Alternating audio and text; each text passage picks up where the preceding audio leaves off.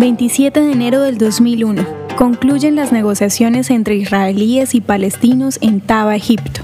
Los diálogos entre Israel y los líderes palestinos se mantuvieron por una semana en la ciudad turística egipcia de Taba. Las conversaciones en Taba tuvieron lugar durante el pico más alto de la segunda rebelión popular palestina, Intifada, llevada a cabo por jóvenes en los territorios de Israel, que comenzó en septiembre del 2000 agravadas por el fracaso de las negociaciones entre Israel y los palestinos, mediadas por el presidente Clinton de Estados Unidos en Camp David en julio del mismo año.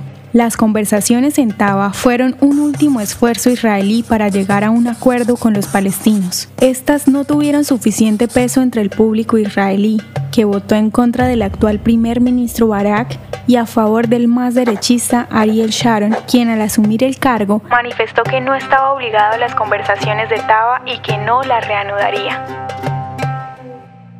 ¿Te gustaría recibir estos audios en tu WhatsApp?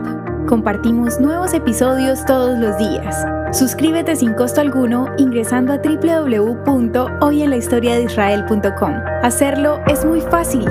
También puedes encontrarnos como arroba hoy en la historia de Israel en Instagram, Facebook, Spotify y otras plataformas digitales. Comparte este audio para que otros conozcan más acerca de Israel.